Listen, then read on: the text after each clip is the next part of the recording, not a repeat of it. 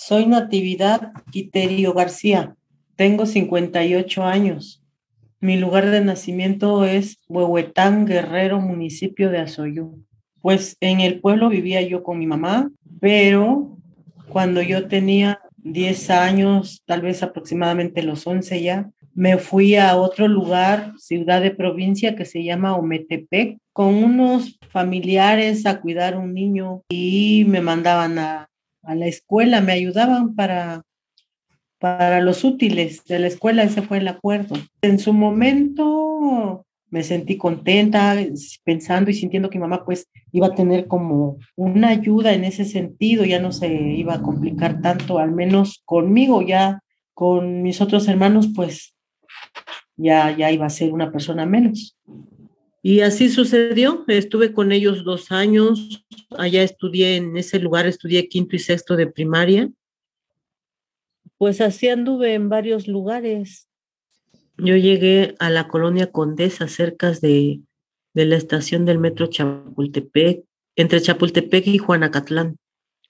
Fue mi primer trabajo y la señora me ponía trapeada de rodillas y un día pues le pregunté que por qué, si había este, eh, con qué hacerlo, como un trapeador, un palo, y me dijo que porque de rodillas limpiaba yo mejor, en los rincones podía meter bien la mano, y así lo hacía yo todos los días y todo, y siempre que tenía que hacerlo, y pues este, no, no fue tan bonita la experiencia porque pues sí me, me, me llegué a marcar mucho de las rodillas. En su momento, pues fue algo muy fuerte para mí, pero eso me ayudó porque eh, me formó, me formó y me hizo un caparazón donde, donde yo me, me hice fuerte, me hice fuerte. Y eso, pues es bueno. Es bueno porque ante cualquier situación que se me presenta ahora en la vida, pues eh, siento que es como poco para lo que yo este, sé resistir. Pues lo más triste y doloroso eh, fue una experiencia que tuve en, en uno de mis trabajos. Me quise sentar en una silla del comedor y me dijo que no, que yo no me podía sentar ahí. No tenía derecho a sentarme donde ellos se sentaban. Entonces eso me hizo sentir así como que, eh, pues un bicho, algo pues diferente a, a, ser persona, a ser un ser humano.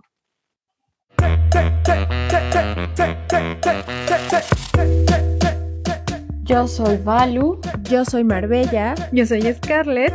Y somos Afrochingonas. Compartimos nuestra experiencia negra, negra, negra, negra, negra, negra, negra. Desde la Ciudad de México. Bienvenidos, hola, buenas noches a este podcast, el único creado, realizado, gestionado por mujeres afrodescendientes, afrochingonas. Recuerden por favor, que solas somos semilla y juntas campo, florido. Este es el episodio número 2 de la cuarta temporada de Afro Chingonas. Les saluda Balu desde el sur de la lluviosa Ciudad de México. Además, ambigua Ciudad de México porque en el día hace un calor que híjole y en la noche la tormenta terrible con rayos y truenos. ¿Quién entiende esta ciudad? la apocalíptica Ciudad de México. Y quiero darle la bienvenida a mis afrochingonas amiguísimas del alma, Scarlett y, Marbella, pero también al público que nos acompaña el día de hoy por esta sesión de Zoom, súper mega especial. Y nada, un abrazo cariñosísimo para, para las personas que se conectaron el día de hoy con nosotras. Chicas, ¿cómo están? Hola, hola, ¿cómo están? Muchas gracias por esa bella introducción, ese bello saludo, Valu. Yo estoy así que no quepo de felicidad. Ya me está doliendo la cara de sonreír. Estoy muy, muy, muy, muy feliz de estar. Sí, ya. la, la, este, ¿cómo se llama la operación de los cachetes La que te quitan grasa? Ah, la La bichotomía, se me va, se me van a caer los puntos de la bichotomía de tanto que estoy, que tanto que estoy sonriendo. Pero súper feliz, gracias a todos por estar aquí. En serio, no saben, mi corazón está así muy feliz. ¿Cómo estás, Scar? No, también estoy súper contenta de verles así sus fotitos aquí en el Zoom y leerles también en el chat. Eso igual llena mi corazoncito demasiado. También estoy súper contenta de estar una vez más aquí con mis afrochingoncísimas de Marbella y Valeria. Y pues también feliz de que vamos a tocar un nuevo tema, voy a aprender demasiado, voy a replantearme cosas, voy a cuestionarme, voy a disgustarme también, ¿no? Así que vamos a darle, chicas. Vamos a Perfecto, darle. chicas. Pues me alegra mucho que estén muy bien. Pues el día de hoy vamos a hablar sobre un tema que es Bombi Borombi, como todos los temas que acostumbramos en Afrochingonas, y es eh, la cuestión del trabajo doméstico. Hemos conversado un poco eh, sobre el tema entre nosotras. De hecho, pues Mar nos ha compartido este, un audio de su querida madre en donde nos cuenta un poco de, de su experiencia, pero también el tema derivó un poco de la conversación que tuvimos en nuestro episodio más reciente sobre las maternidades, que justamente comenzamos hablando sobre nuestras hermosas madres que nos dieron la vida y que gracias a ellas estamos aquí el día de hoy, pero también eh, el tema empezó a complejizarse porque empezamos a debatir sobre qué cuerpos son los que desean maternar y qué cuerpos este, se ven imposibilitados en ese ejercicio de, de maternar, ¿no? Entonces, si no han escuchado ese episodio, por favor, corran, córranle, este que va a estar eh, súper, que está súper bueno ese, ese episodio, el, el, el, de las, el de las mamacitas. Y además nosotras, este, como mujeres racializadas, hemos notado, este, como algunas feministas re- se reivindican como mujeres súper chingonas, ¿no? Que todo lo pueden, que son exitosas, eh, que son, este, que están en el mundo de los negocios, que son súper madres, súper esposas, son súper Wonder Woman. Y nos preguntamos, ¿en serio tienen tiempo de limpiar sus casas y ser tan exitosas? No, O sea, porque ¿será que ellas- eso, le, qui- eso les quita sus poderes. O sea, como que trapear les resta poder. Les resta puntos de, de buena mujer y de excelente feminista. Y, y, y nosotras nos preguntamos eso, ¿no? ¿Será que tienen tiempo de criar a sus hijos y de sacar la basura? ¿Quién se ocupa de esas tareas, no? Entonces, para platicar sobre ese tema, queremos empezar eh, con una cápsula de una invitada súper especial que ha sido invitada en ocasiones eh, anteriores a nuestro podcast y ella es Astrid Cuero, una feminista negra colombiana que ha trabajado el tema eh, desde la academia. Y bueno, vamos a escuchar esta primera cápsula y eh, Balam suelta la pista. Afrochingonas. Bueno, yo considero eh, que el trabajo doméstico remunerado, hay que aclarar, es un trabajo eminentemente racializado. Es heredero directamente de las relaciones de servidumbre y esclavitud colonial, ¿no? Aunque efectivamente hay mujeres mestizas o digamos eh, de pieles no tan oscuras eh, que ejercen este trabajo. Este trabajo, independientemente de eso, está definido justo, digamos, dentro de lo que podríamos llamar en términos fan- fanonianos por eh, la zona del no ser, ¿no? Es decir, por un trabajo que reproduce, digamos, la no humanidad de las mujeres que, que lo ejercen, que no son consideradas, eh, digamos, sujetos de derecho, y ha sido un trabajo que históricamente no ha sido regulado por el régimen asalariado, ¿no? Pero la carga, digamos, de servidumbre eh, sigue, ¿no? Definiendo, digamos, las relaciones laborales y las condiciones eh, de trabajo dentro de eh, pues eso el servicio doméstico remunerado no entonces en ese sentido es un trabajo eminentemente racializado. Las relaciones laborales que lo configuran son relaciones laborales eh, sexistas clasistas eh, pero racistas también. En este sentido yo encuentro algunos eh, paralelismos no en ambos países este trabajo es ejercido principalmente por mujeres racializadas veo que pues se, se, reproduce lo mismo, ¿no? La cuestión de, digamos, de, eh, de relaciones de trabajo que, que digamos no pasan pues por las cuestiones asalariadas, que ha costado muchísimo, ¿no? Como eh, que sean reguladas por la ley federal de, de trabajo, ¿no? O las leyes nacionales de trabajo. Justamente en Colombia el convenio 189 de la OIT que eh, digamos eh, regula lo que sería el trabajo decente para los trabajadores y trabajadoras domésticos. Fue ratificado en Colombia apenas hasta el año 2014 eh, y en México así tardó muchísimo más, fue hace, apenas hasta el año pasado, el 3 de julio de 2020, lo cual habla de que, bueno, en México siento que ha sido aún más profundo, digamos, esas eh, relaciones de servidumbre, ¿no? Que siguen, digamos, configurando el trabajo doméstico. Sin embargo, bueno, en ambos países se han hecho esfuerzos, grandes esfuerzos por eh, sindicalizar ¿no? este trabajo, las trabajadoras domésticas se han organizado ¿no? de manera colectiva.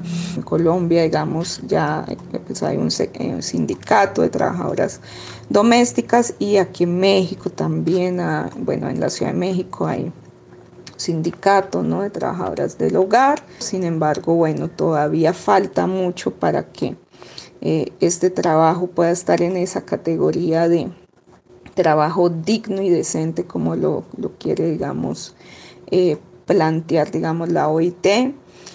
Eh, que no tomen esto como si se tratara de un favor eh, o un servicio, sino que justamente es un trabajo y que pues deben cumplir como con todas las garantías eh, laborales, ¿no? Bueno, esta fue la cápsula de nuestra querida Astrid Cuero, una gran amiga afrochingona eh, que ha trabajado el tema del trabajo doméstico tanto en México como en Colombia. Y quiero retomar una cita que encontré que me parece que es súper potente y que puede resumir un poco eh, las ideas de Astrid en esta cápsula y dice así, las citas de Angela Davis, pero esta cita hace parte de la tesis doctoral, señoras y señores, siéntense por favor, de Aura Cumes que ella hizo su doctorado aquí en la Ciudad de México, en el CIESAS, esta institución en la cual yo trabajo. chisme, tu, chisme. Tu compañera de amiga. Tu colega. No, bueno. De, tu compañera de amiga, yo, Ya quisiera yo, ya quisiera Te la puedes encontrar en una caminata al baño. En el comedor. No, compartiendo. Ella creo que ya no vive. Ella ya no vive aquí en, en, Ciudad de México, este, creo que vive en Estados Unidos. Y creo que en, durante el tiempo que ella estudió el doctorado, yo no trabajaba ahí en el CIESAS. Me hubiera encantado conocerla porque es una mujer que admiro demasiado. Pero ella tiene esta cita que las, les voy a leer. La supremacía blanca y la supremacía masculina, que siempre hicieron buena pareja, se abrazaron abiertamente y consolidaron su aventura. Angela Davis en la tesis doctoral de Aura Cumes que se llama La India como sirvienta. Y este, bueno, este trabajo se los vamos a recomendar muchísimo, pero de las palabras de Astrid, este quisiera resaltar algo y es que detrás del progreso de las familias que gobiernan estos países, nuestros países como México, Colombia, este, Guatemala, se esconde el trabajo eh, de reproducción que han realizado durante muchísimos años hombres y mujeres indígenas y hombres y mujeres negras, ¿no? Y también estoy recordando en este momento algún pasaje, eh, eh, alguna referencia que hizo Bell Hooks en un ensayo que se llama eh, Mujeres Negras dar forma a la teoría feminista. Y es eh, Bell Hooks le, le comenta, le contesta más bien a Betty Friedan, que es esta feminista que escribe La mística de la feminidad. Eh, y, y, en la mística de la, de la feminidad Betty Friedan dice no podemos seguir ignorando esa voz que desde el interior de las mujeres dice quiero algo más que un marido, unos hijos y una casa y entonces Bell Hooks dice ¿quién tendría entonces que encargarse del cuidado de los hijos y del mantenimiento del hogar si cada vez más mujeres como ellas eran liberadas de sus trabajos domésticos y obtenían un acceso a las profesiones eh, similares al de los varones blancos. Es decir, mientras que estas mujeres este, eh, feministas ¿no? Eh, de la clase alta, de la clase media, se están liberando un poco, este, liberando entre comillas, ¿no? este, de, de ese trabajo doméstico, trabajo reproductivo, se está, esa tarea se está encargando, ¿no? se está transfiriendo a otras mujeres, ¿no? y esto es lo que se considera este, justamente eh, ¿cómo se llama? Este, eh, eh, como trabajo doméstico, ¿no? Este, bueno, hasta aquí mi intervención.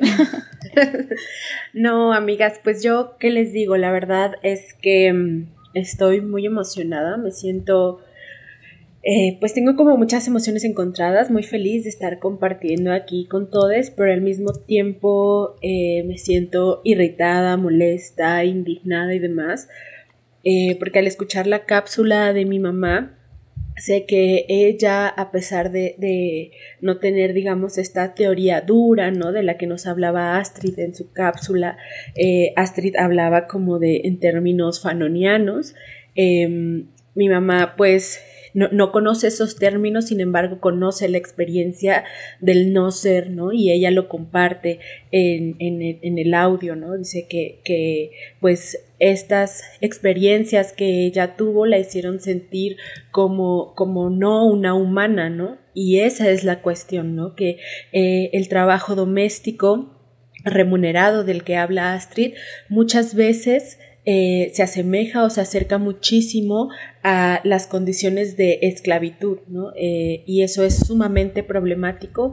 Yo creo que eso es incluso, bueno, para mí incluso me parece eso más problemático que pensar que otras mujeres eh, deleguen como esas actividades, sino pensar en que las personas que están realizando este trabajo doméstico tengan estas condiciones en su mayoría, ¿no? Entonces para mí es muy doloroso escuchar esto y saber que mi mamá, a pesar de, pues sí, desconocer la teoría dura, conoce la, o sea, vive en carne propia o vivió en carne propia la experiencia y no solo ella, ¿no? Sino muchas eh, pues muchas otras mujeres y hombres, ¿no? Porque un poquito más adelante me gustaría hablar también de el trabajo doméstico que hacen hombres racializados también, ¿no? Como eh, en otras actividades, quizá no en los quehaceres, pero como en jardinería o en otro tipo de, de, de cuestiones en casas también adineradas. Sí, totalmente de acuerdo con lo que ya ambas han comentado y a mí me gustaría rescatar como del audio de Astrid algo que dice al, al principio, ¿no? Que eh, estas eh, relaciones de poder que se encuentran en el trabajo doméstico eh, son heredadas de la servidumbre y la esclavitud colonial, ¿no? O sea, justo, y también yo creo que de ahí parte esta, esta idea del no ser, ¿no? Eh, a partir de quienes se encargan del trabajo doméstico. Y eso me suena como muy relevante y la verdad a mí me dolió mucho cuando estaba haciendo mi tesis y estaba en el apartado de histórico y justo leía que mayor la mayor parte de la obra esclava que entraba a México de la mano de de la mano de obra esclava que entraba a México era para dedicarse a al trabajo doméstico pero aquí no sé está está cañón porque justo además de como dedicarse al trabajo doméstico como que el, que alguien pudiera tener un esclavo doméstico, por así decirlo, eh, les daba como cierto prestigio, ¿no? Y, y, pues no sé, o sea, a mí se me hacía como súper absurdo y me dolía demasiado justo leer que incluso los sacaban a pasear con las mejores ropas para que la demás gente viera que ellos podían acceder como a un prestigio a partir de tener justo esclavos hacia bajo su mando. Entonces, a partir de ahí, eh, justo es, interesante cómo se da como esta deshumanización de, los trabajadores eh, domésticos y también eh, como esta, este, justo como, se me está yendo la idea, como, como, como, ajá, como esta visión, justo como es que no quiero usar esa palabra, como, ajá, esta visión de hacer menos al trabajo doméstico.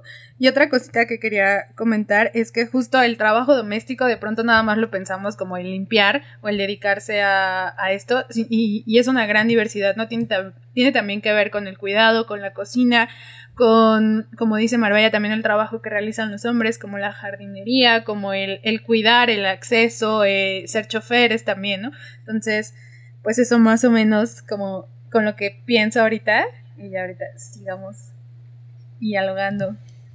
Sí, yo también pienso que, que, que justo el trabajo doméstico es, es, un trabajo que, que, justo es heredado, ¿no? Como bien lo ha dicho Astrid y ustedes, de estas relaciones eh, coloniales, es un trabajo profundamente racializado y feminizado.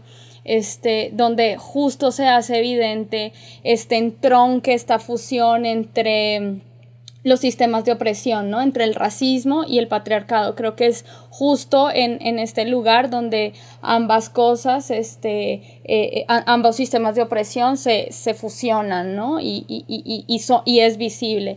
Este, pero bueno, vamos a seguir platicando. Ustedes pueden seguir dejando sus mensajes, preguntas, comentarios a lo largo de esta grabación. Y vamos a escuchar una cápsula número dos, porque Astrid tiene muchísimas cosas que decirnos. Y bueno, ¿qué te parece si la sueltas, eh? Afrochingona. Pues sin duda el trabajo doméstico eh, sí está configurado eh, bajo relación de dominación, es una opresión, ¿no? Eh, lo que creo es que también hay que distinguir, ¿no? Hay que tener en cuenta qué es lo que estamos entendiendo por trabajo doméstico, porque aunque sí, que el trabajo eh, del hogar, ¿no? O el mundo de la reproducción en sí está configurado bajo relaciones de, dominación y ha sido un trabajo históricamente eh, no considerado, no revelado como trabajo, ¿no? En tanto ha sido el trabajo de la producción, de la fábrica, ¿no? O lo que genera pues, plusvalía, valor. Eh, indudablemente el trabajo, el trabajo productivo no podría sostenerse y, y obtener ganancias de él si no estuviera sostenido por el trabajo reproductivo, ¿no? Pero dentro de ese trabajo reproductivo hay que distinguir, por ejemplo, la situación de una ama de casa, ¿no? Eh, que digamos trabaja para su familia, sus hijos, su esposo, ¿no? Eh, o bueno, sí, la familia con quien viva, eh, y ya el trabajo que hace una mujer que, que digamos, recibe una remuneración por esto, aunque esa remuneración tal vez no sea justa, ¿no? Eh, digamos, esas son dos situaciones diferentes, ¿no? Tal vez son dos caras de la misma moneda, vamos a decirlo así. No se puede comparar el trabajo de una ama eh, que realiza una ama de casa eh, para su familia en un mundo más blanco, burgués, clase mediero, que trabajo que hace una mujer empobrecida, no de clase baja, racializada, indígena, negra. Yo creo que ahí hay condiciones diferentes. Obviamente, eh, ese trabajo de la ama de casa está sostenido por ese trabajo de la mujer eh, racializada, remunerada, y de hecho muchas veces esa ama de casa eh, de clase alta y clase mediera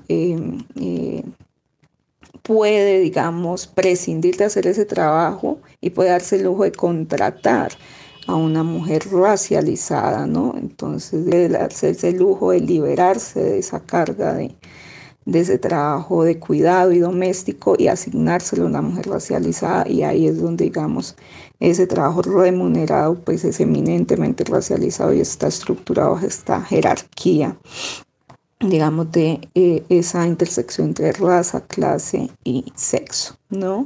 Porque aparte de que ella trabaja para otra familia, una familia privilegiada, que la gran mayoría de las veces era una familia de clase media o de clase alta, ¿no? Muchas veces blanca también, ¿no?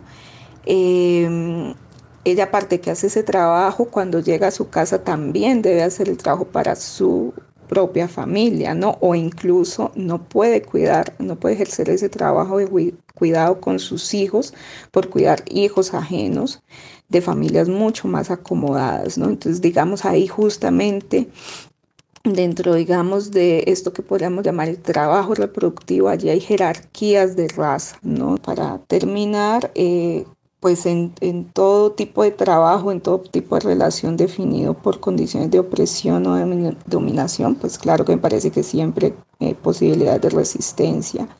Tanto el ama de casa clásica, ¿no? más, eh, digamos, eh, asentada en la figura de mujeres blancas o el ángel del hogar como las mujeres racializadas, pues, siempre tienen la posibilidad, digamos, de resistir, de confrontar, de poner límites, ¿no? Obviamente esto no es fácil eh, y bueno, me parece que siempre será más complicado para una mujer racializada que eh, pues de eso depende el sostenimiento de su familia, de sus hijos, ¿no? Em, pero sin duda eh, me parece que, que, que, se han hecho esfuerzos, ¿no? Esfuerzos desde las mujeres racializadas, trabajadoras del hogar remuneradas, eh, por poner límites, ¿no? por organizarse colectivamente, por exigir sus derechos laborales, este, por revelar que es un trabajo y que no es un servicio, no es un favor, eh, por confrontar esas relaciones paternalistas donde supuestamente las consideran parte de la familia, pero hay un trato este, diferenciado, jerárquico e inferiorizante para ellas, ¿no? Eh, y bueno, tanto en México, en Colombia en otros países, pues hay, digamos, este, pues muchos legados y experiencias de mujeres que han logrado organizarse y han logrado, digamos, negociar sus condiciones laborales de una manera más justa, más digna y que han puesto límites, digamos, a, esos abusos laborales, ¿no? De todo tipo dentro del trabajo doméstico remunerado. Este es un espacio promocional. Si te interesa compartir y promover tu trabajo, contáctanos.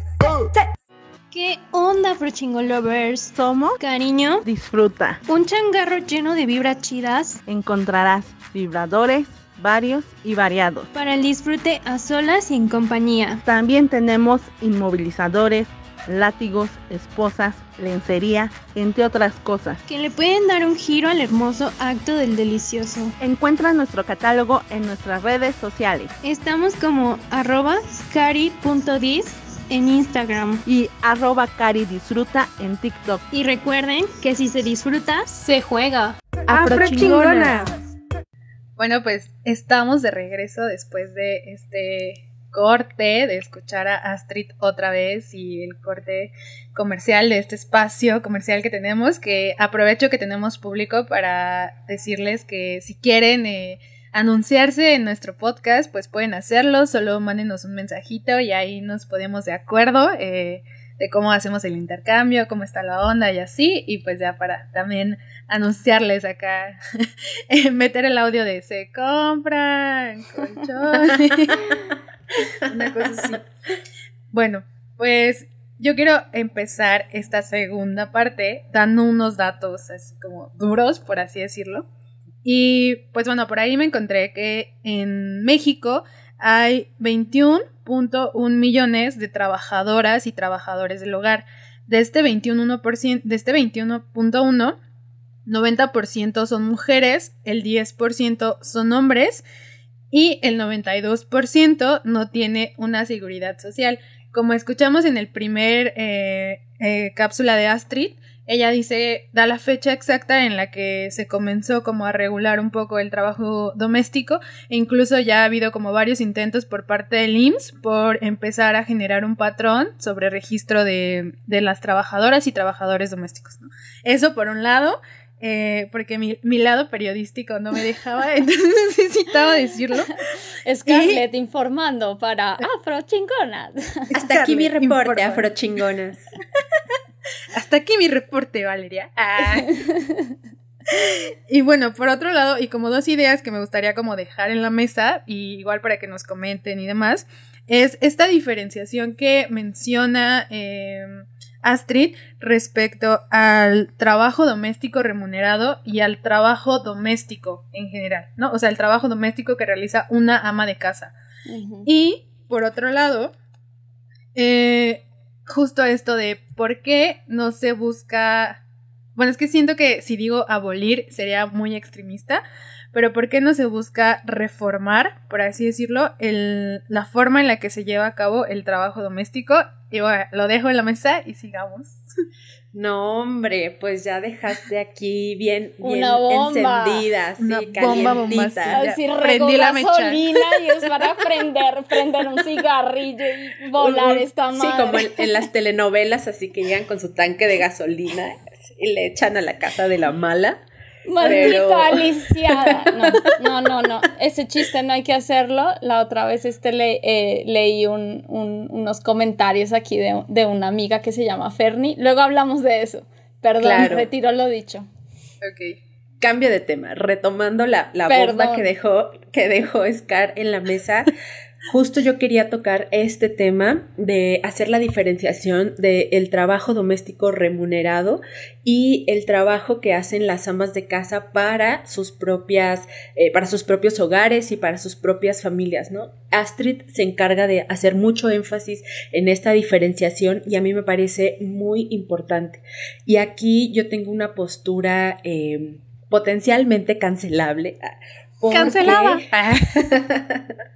porque a mí me parece que dentro de esta diferenciación sí es muy importante hacerla porque como mencionábamos al principio hay muchas mujeres que buscan el empoderamiento a partir de salir de sus casas y ese es un poco uno de los principios del feminismo, ¿no? Que las mujeres dicen ya no queremos estar aquí en nuestras casas, queremos salir a trabajar, queremos hacer otras actividades y las mujeres negras dicen Perdón, pues no, mi ciela, nosotras hemos estado trabajando desde hace un montón de tiempo, ¿no? O sea, que tu realidad sea distinta a la mía no significa que es una realidad universal que me represente a mí también, ¿no? Y en este sentido, mi postura potencialmente cancelable es que yo creo que el trabajo que hacen las amas de casa, es decir, el que no se considera eh, trabajo doméstico remunerado, aunque como bien apunta Astrid, puede haber también eh, eh, relaciones de opresión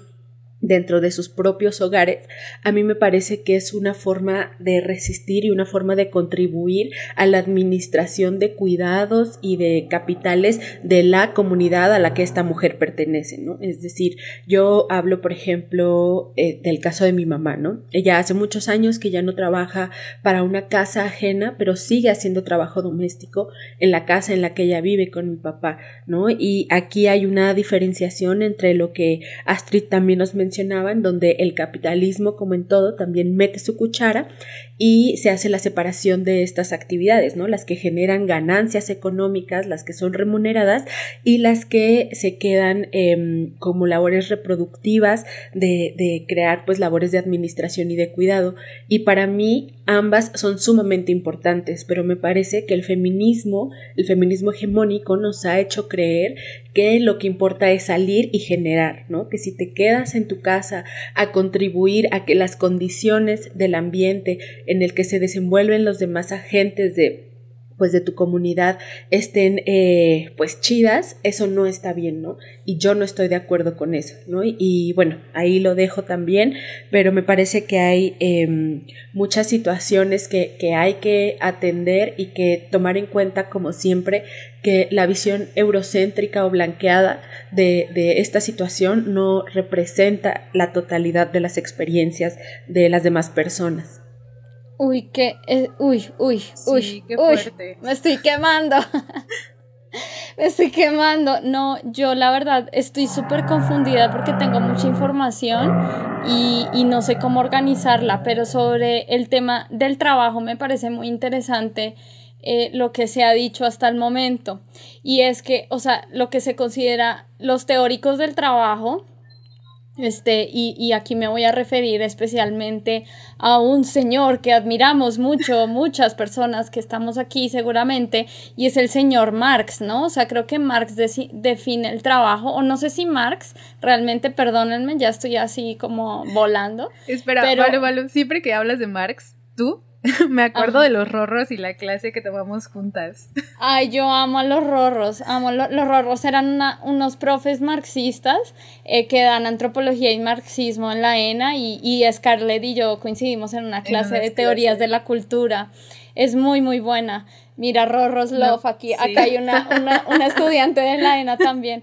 Este, pero justo el trabajo eh, eh, se considera lo que genera plusvalía, ¿no? Lo que le genera ganancia, lo que le genera valor a la persona que tiene los medios de producción, que en este caso serían eh, el capitalista, ¿no? El capitalista posee los medios de producción y este, el capitalista, digamos que contrata a eh, la fuerza de trabajo eh, que seríamos nosotras, ¿no? Las personas trabajadoras. Y en esa medida, claro, el trabajo doméstico eh, no es considerado un trabajo, aquí está el origen, ¿no? Este, porque no genera ganancia, no genera valor, ¿no?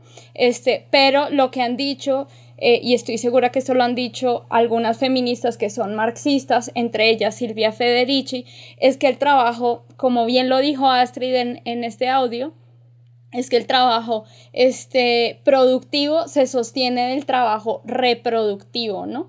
Este, y, esa, y, hay una imagencita que a mí me gusta mucho que yo encontré en internet hace muchos años eh, navegando por la internet, y es justo como como un ciclo eh, de que, eh, como, como una máquina, ¿no? Como el, capital, el capitalismo como una máquina donde van pasando obreros que van a la, a la fábrica y regresan y están las mujeres eh, como en la casa, como obreras, como doblando y alistando a los trabajadores para salir a la máquina. Vamos a compartir esa imagen porque a mí me gusta, me gusta mucho como esta idea de que, claro, las mujeres que están en casa, este, están también generando valor porque ellas están ayudando ayudando, no, terrible esta palabra, ¿no? Están no, este, sosteniendo. Sosteniendo este, eh, la reproducción de esa fuerza de trabajo, porque sin la fuerza, si, si, si que si la fuerza de trabajo no come, si la fuerza de trabajo este, no, no tiene ropa limpia, si la fuerza de trabajo no, este, eh, eh, se alimenta, no duerme, etcétera, la fuerza de trabajo no puede ir al día siguiente a producir el trabajo, la ganancia al patrón. Claro.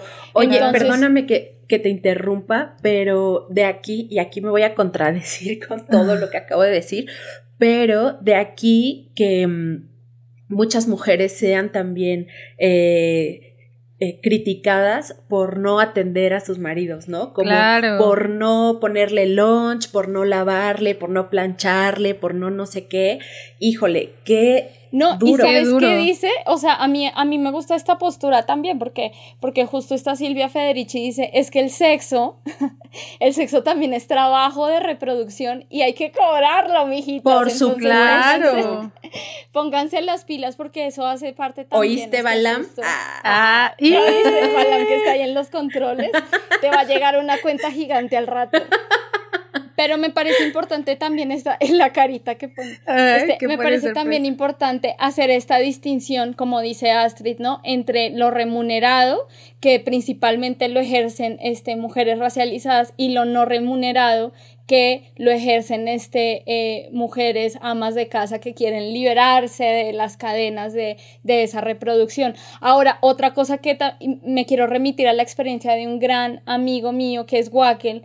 Wackel me decía, mi mamá era trabajadora eh, del hogar, mi mamá salía y trabajaba y le limpiaba y le lavaba a otras señoras. Este, sin embargo, eh, nosotros nos encargábamos, eh, mis hermanos y yo nos encargábamos de hacer las tareas del trabajo doméstico en nuestra casa. En su propia casa, claro. Mi mamá llegaba reventada ¿no? Y nosotros éramos los que cocinábamos, los que lavábamos para que ella cuando llegara descansara porque llegaba reventada. Entonces también como tenemos esta idea, ¿no? Eh, me remito al, al, episodio de maternidades, eh, también de cómo tenemos esta idea que esos trabajos de cuidado en las casas eh, de las mujeres racializadas, de las familias racializadas, también son ejercidas eh, pensamos que se ejerce solamente a, través de una persona, ¿no? Y, quizás son ejercidas también este, en familia, ¿no? La familia asume este, que la mamá sale a trabajar y eh, eh, los hermanos dicen, bueno, vamos a limpiar, ¿no? Que él me decía,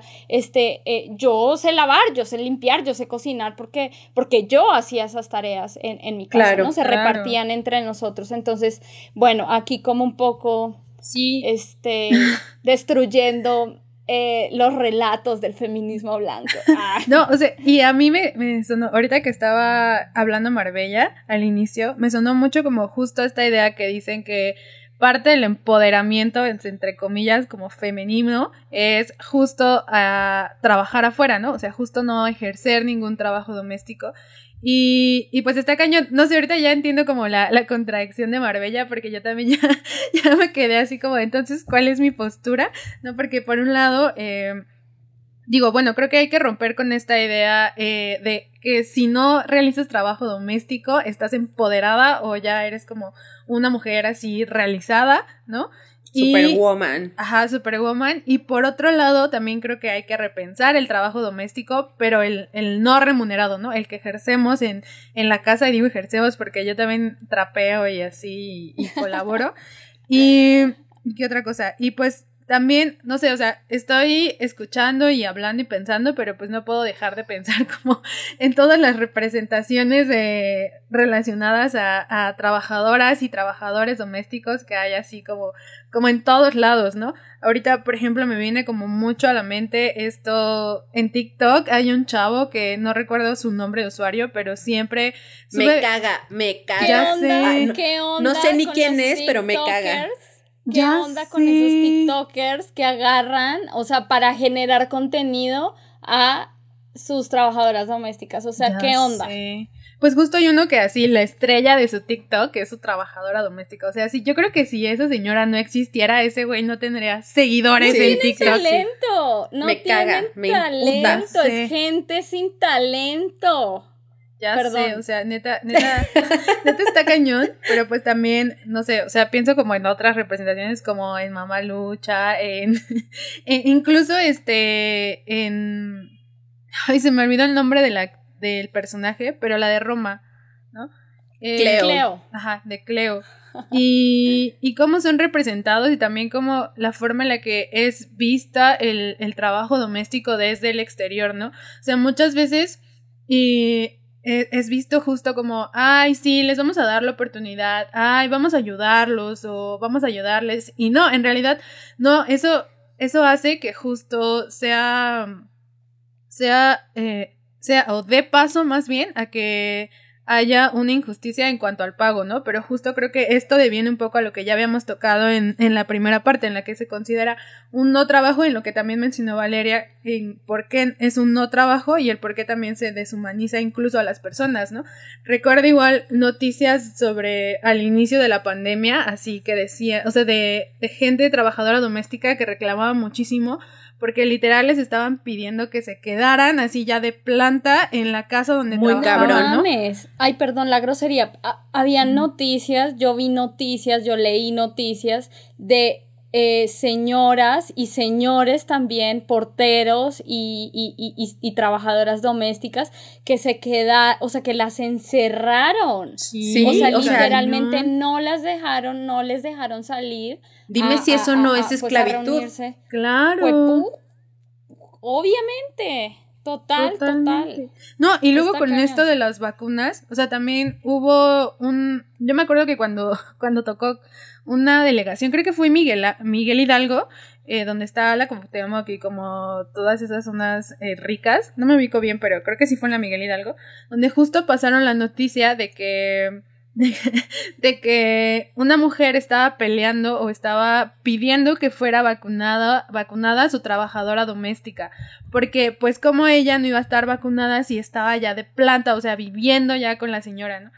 Y, y por otro lado, igual en las historias de Wacker recientemente vi una queja que él hizo sobre el por qué se le está vacunando a los profesores y no a la gente que trabaja en la limpieza, en la basura, en la basura, cuando recolectando basura. Cuando al igual que los médicos son los que están en primera línea de riesgo, ¿no?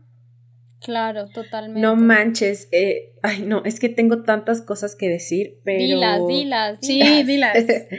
Pero mm, con esta cuestión de los TikTokers, ay, me caga ese güey. No sé si sea el mismo. Espero que sí, para que no haya otro imbécil haciendo lo mismo. Hay como tres, hay como tres idiotas haciendo lo mismo.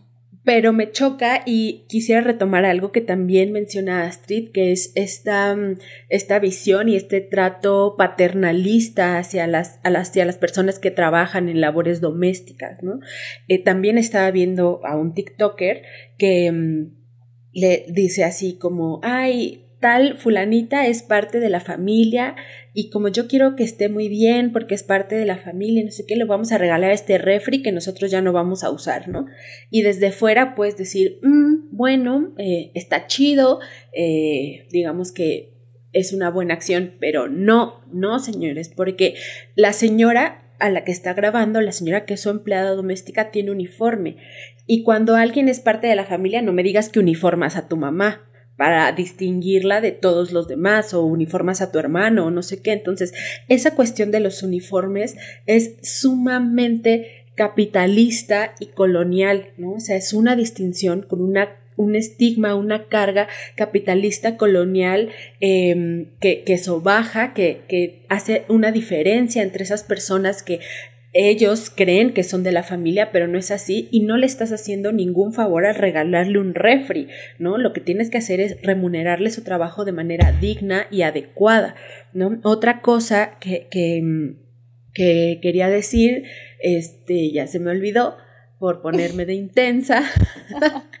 ya se me fue la onda bien gacho, pero no, pues denle porque se me olvidó está cañón, ¿no? Porque creo que también parte, pues, de, de que como no hay una regulación, ¿no? Ante alguna institución eh, medianamente, eh, bueno, de, del Estado, ¿no? No hay un sindicato. O no, creo que sí ya hay un, o sea, se está formando un sindicato, ajá. Astrid dijo que, que, creo que dijo, mencionó que en Ciudad de México ya, ya hay un sindicato, pero, o sea, como esta falta de regulación, ¿no? es la que estos, estos empleadores aprovechan justamente para eh, tener malos tratos hacia ella, ¿no? Para no eh, tener horarios laborales, laborales claros, este, no, no, no hay una remuneración digna, o sea, como que hay una situación de vulnerabilidad este, por parte de, de, de estas mujeres que, que digamos son pescadas, ¿no? Por este trabajo doméstico. Y, y bueno, creo que Aura Cummins eh, lo desarrolla muy bien en su tesis. Es una tesis muy larga, yo sinceramente no, no la revisé toda. Se la yo, yo leí el, el, este, el índice y ya, ya con eso, así, el abstract y ya con eso yo ya me, ya me la sé. Ah, está muy buena y justo ella, ella habla que hay muchas situaciones en el caso que ella estudia, que es en Guatemala, en donde hay pues obviamente unas, hay este orfandad, incluso hay viudez, ¿no? Hay mujeres que cuando se quedan viudas tienen que recurrir a este, a este trabajo, hay muchísima pobreza, ¿no? Muchísimo racismo, hay una naturalización, ¿no? O sea, se ha creído esencialmente que las mujeres indígenas y en el caso de las mujeres negras, que yo creo que eh, también pasa, ¿no? Bueno, ya lo, eh, eh, tenemos la experiencia de la mamá de Marbella, este, sí, o sea, se esencializa pues esa identidad de sirvienta, ¿no? O sea, eres naturalmente una sirvienta porque eres negra o indígena. Y eso es el racismo, señoras y señores. Claro. Oigan, en espera, espera, espera. Ya me acordé de lo que quería decir y, quiero decirlo porque mi pecho no es bodega. Ah, esa frase de tía que. ya sé, nunca la había oído. Yo tampoco. ¿Qué onda? No la habían escuchado nunca. No, mi pecho no. es bodega. Se usa para cuando alguien te cuenta un chisme y tú se lo cuentas a alguien más. Pues tu pecho no es bodega, entonces lo tengo que chisme, chismecito. No, pero ahora no es chisme. Ah, nada más que mi pecho no es bodega y quiero compartirles.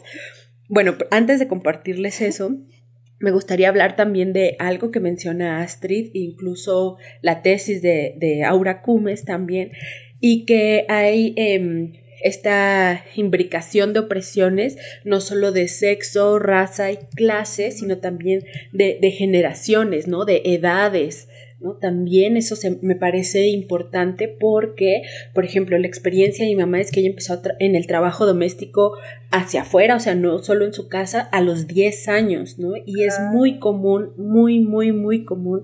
Yo recuerdo que hasta hace muy pocos años, cuando iba a la costa, em, era como, ¿y fulanita dónde está? No, pues ya se fue a la ciudad a trabajar a la casa de tal señora, ¿no? O a Acapulco a trabajar a la casa de tal señora.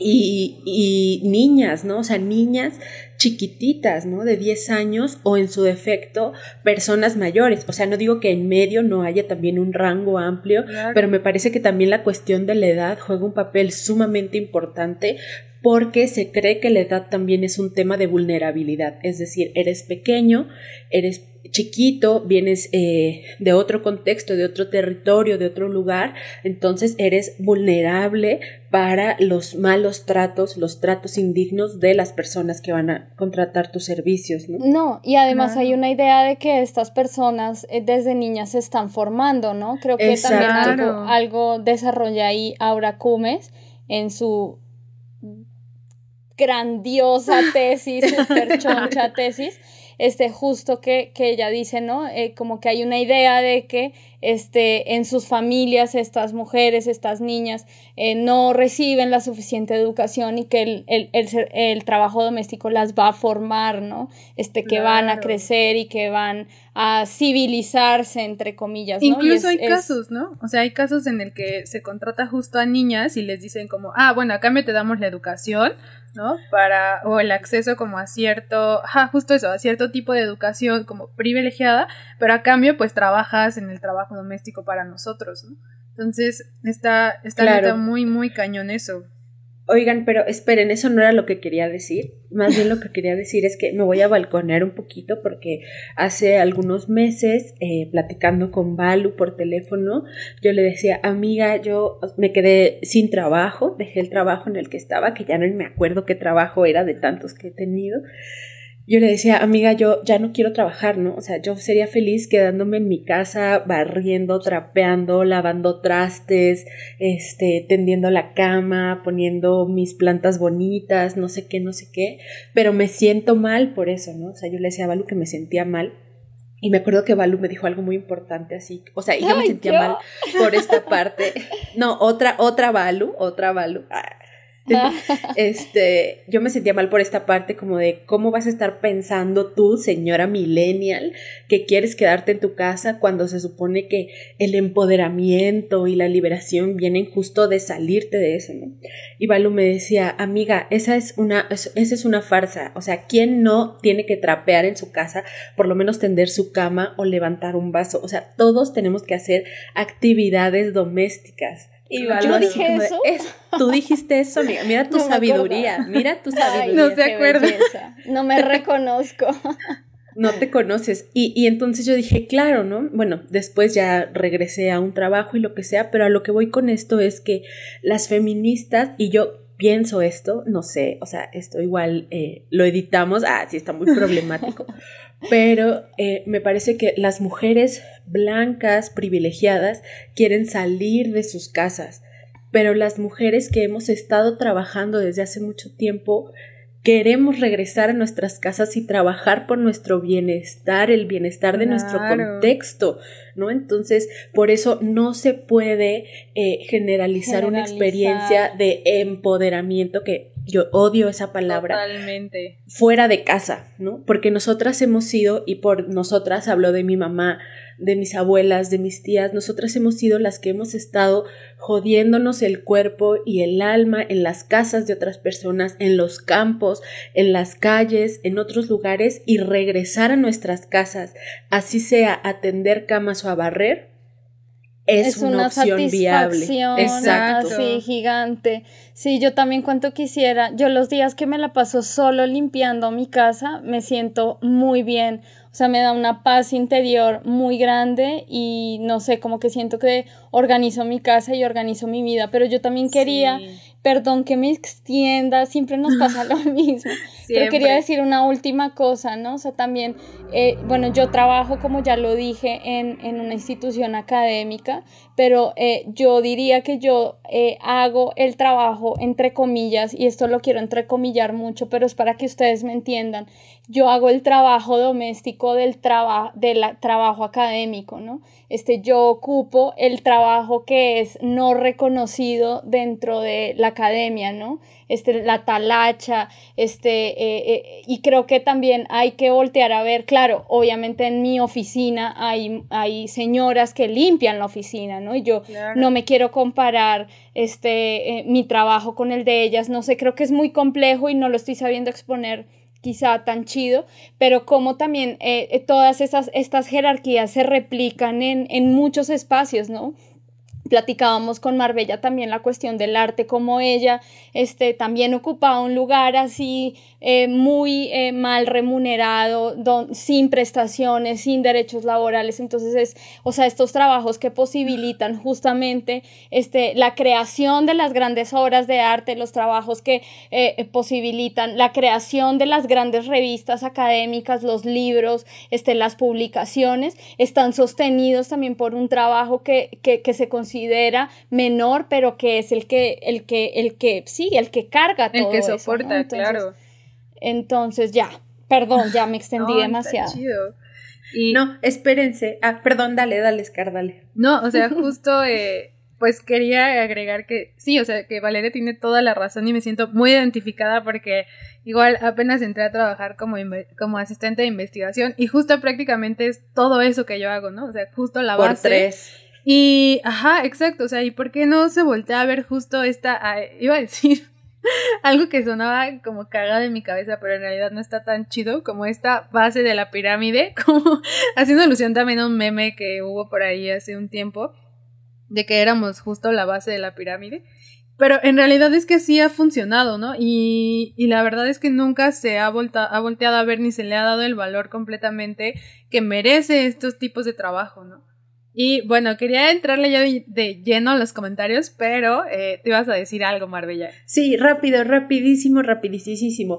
Que estos, em, el trabajo doméstico, pues consideramos como justo, ¿no? A alguien que va a una casa a trabajar, pero me parece que también en otros espacios se da esto y las condiciones siguen siendo precarias. Yo eh, trabajé muchos años en el Museo de Antropología y... Mm, eh, la verdad es que a mí me gustaba mucho, pero por el lugar, por el ambiente X, pero la situación laboral de las personas que trabajan ahí haciendo la limpieza es completamente precaria. Y yo me quedé súper sorprendida porque yo tenía, antes de trabajar ahí, yo tenía idealizado al Museo de Antropología y siendo el Museo de Antropología las condiciones de las personas que trabajan en la limpieza ahí, primero son eh, subcontratados, es decir, el museo contrata a otra empresa que los contrata a ellos, ¿no? Y en segundo, se esa empresa se encargaba de contratar a personas eh, en situaciones vulnerables, ¿no? Contrataban a personas em, mayores. La mayoría de las personas eran adultas y adultos mayores. Había muchos chavos, pero eran chavos eh, con discapacidades o eran personas que habían estado en procesos eh, penales y que no les iban a dar trabajo en ningún otro lugar, ¿no? Y de algún modo podemos decir como, bueno, pero es que a las personas mayores nadie los quiere emplear, ni a las personas con discapacidades, ni a, las personas que han tenido procesos em, de, penales, ¿no? Pero aquí lo problemático, y creo que es lo que pasa muchas veces con el, el pinkwashing y todas esas cosas, es que se disfraza de inclusión condiciones laborales precarias, injustas e indignas para las personas, ¿no?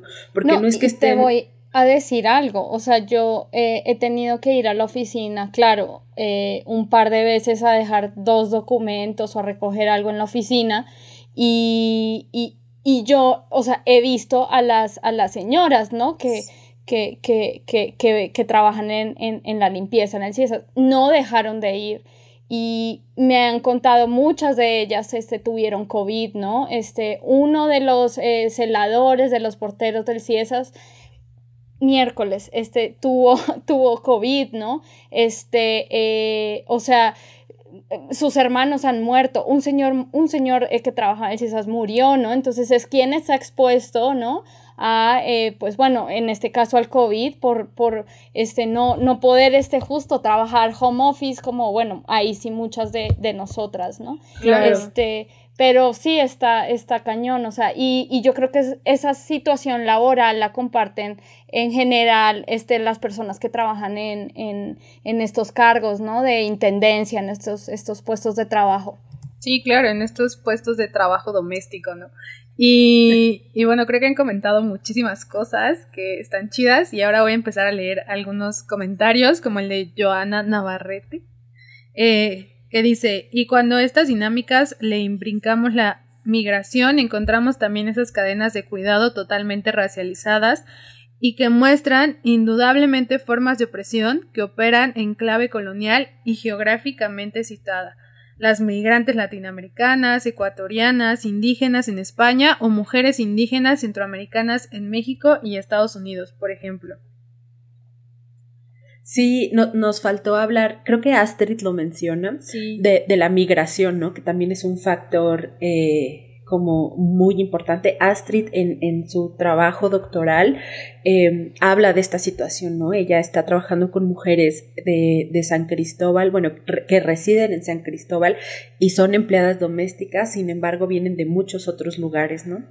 Voy a leer el siguiente comentario de Montserrat Jiménez.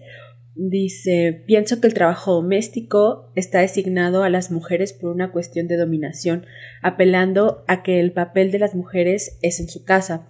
La autorrealización de las mujeres blancas clase alta se da a través de la subordinación de mujeres racializadas. Sí, ah, yo sí, estoy totalmente de acuerdo con lo que dice al final, como de que justo esta autorrealización de las mujeres blancas se da a partir a costillas de la subordinación de mujeres racializadas que contratan para que ellas se encarguen de hacer el, trabajo doméstico, para que les ayuden, entre comillas, ¿no? Pero fíjense que más adelante eh, Montserrat dice, de pronto se encuentran reproduciendo el mismo sistema de opresión, esta, esta vez dirigido a mujeres y hombres en menor postura de privilegio que ellas que tienen privilegio de clase. Y Mónica Rodríguez dice, arriba, eh, seguir siendo ama y señora a través de la subordinación. Y yo creo que esto es súper importante, ¿no? Creo que esto Totalmente, creo que lo ha dicho esta Aura Cumes otra vez, perdón por insistir tanto. Y, Amamos a Aura Cumes. Lo, que, lo que creo que llaman el pacto racial, ¿no? Este, como eh, las mujeres a partir, las mujeres blancas a partir de que se relacionan con otras mujeres y otros hombres que no pertenecen a su clase o a su raza, eh, eh, establecen un pacto racial con los hombres de su misma condición, ¿no? Condición social y condición racial. Entonces estamos, suscribimos a, a, sus, a sus eh, palabras. Este, por otra parte, este, vamos a seguir. Bueno, si tienen comentarios y dudas, por favor, este es el momento de hacerlas en este momento. Ay, a mí me da, mira, quiero leer uno que me dio mucha risa, que igual es de, es de Montserrat. Jiménez, que dice, no creo que le den nada a sus empleadas domésticas, ni las gracias. Y otro, Ah, es que me perdí, perdón. Otro de Mónica Rodríguez que dice, parte de la familia, a ver, déjale la herencia, carnal. Ah, ¿verdad? Ah, claro. Pues sí. Claro. Bueno, que espérense, espérense, porque mm, a este caso, uy, no, es que yo tengo muchas anécdotas, pero rapidísimo.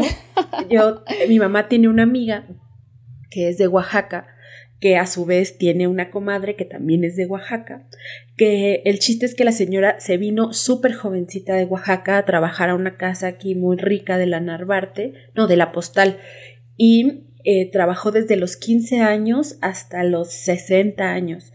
Entonces su patrona, su jefa, o como digamos, se muere y em, no le dejó ni un peso así ni un peso, nada, ¿no? Y, y los hijos, creo que la señora no tenía hijos, pero tenía sobrinos, así yo diría, si mi mamá ya fue culera y no le dejó nada, pues yo, o sea, su indemnización, ¿cómo se dice esa cosa?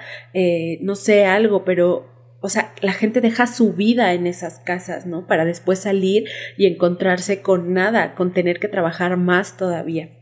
Pero bueno, yo quiero leer el comentario de mm, nuestro gran amix Alejandro González, que dice, si el hombre quiere pedazo, dile que pague por él, y yo lo compondría y diría, si el hombre quiere pedazo, que te dé su sueldazo. Ah, y ya, ya, ya me siento bien, bien freestyle acá, improvisando.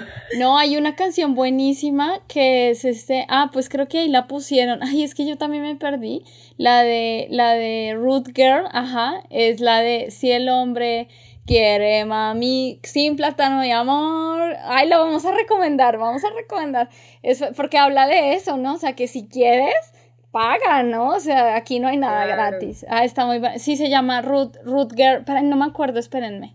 La voy a buscar, pero es de las eh, eh, pioneras así del, del reggaetón, que estaba en Milo de reggaetón este famoso.